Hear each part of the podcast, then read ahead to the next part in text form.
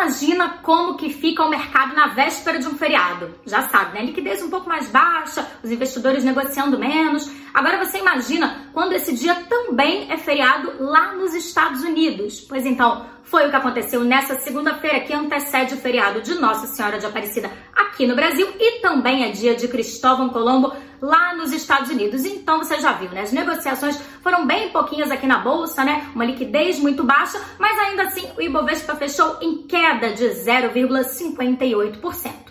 No começo da manhã foi até um dia animado ali, né? A gente tinha perspectivas de alta, principalmente porque estavam sendo puxadas pela alta em algumas commodities, como é o caso do minério de ferro, que viu a demanda aumentar, especialmente no mercado internacional, né? E aí o preço do minério de ferro continuou subindo e com ele subiram também algumas ações importantes para o índice Bovespa, como por exemplo as ações da Vale, de outras mineradoras também. E se elas estavam subindo, claro, elas ajudam a puxar o índice para cima também.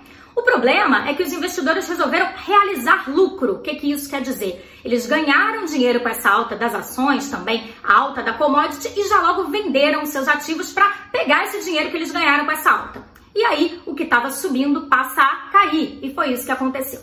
Outra coisa que ajudou a animar essa manhã é a perspectiva de que a crise hídrica aqui no Brasil esteja ficando para trás. Pois é, essa chuvinha aí no feriado ajuda alguma coisa, né? A gente viu que as perspectivas para os reservatórios das hidrelétricas no mês de outubro melhoraram, né? A gente deve ver um avanço em relação ao que a gente vinha vendo nos meses anteriores. Só que o problema é que a crise elétrica não afeta só o Brasil, outros países estão passando por ela, como é o caso da China, e isso, claro, mexe com o mundo todo e traz mais incerteza. E quanto mais incertezas a gente tem, mais impedido o mercado fica de subir, né? Outra coisa que a gente segue acompanhando que também traz bastante incerteza é a questão da inflação.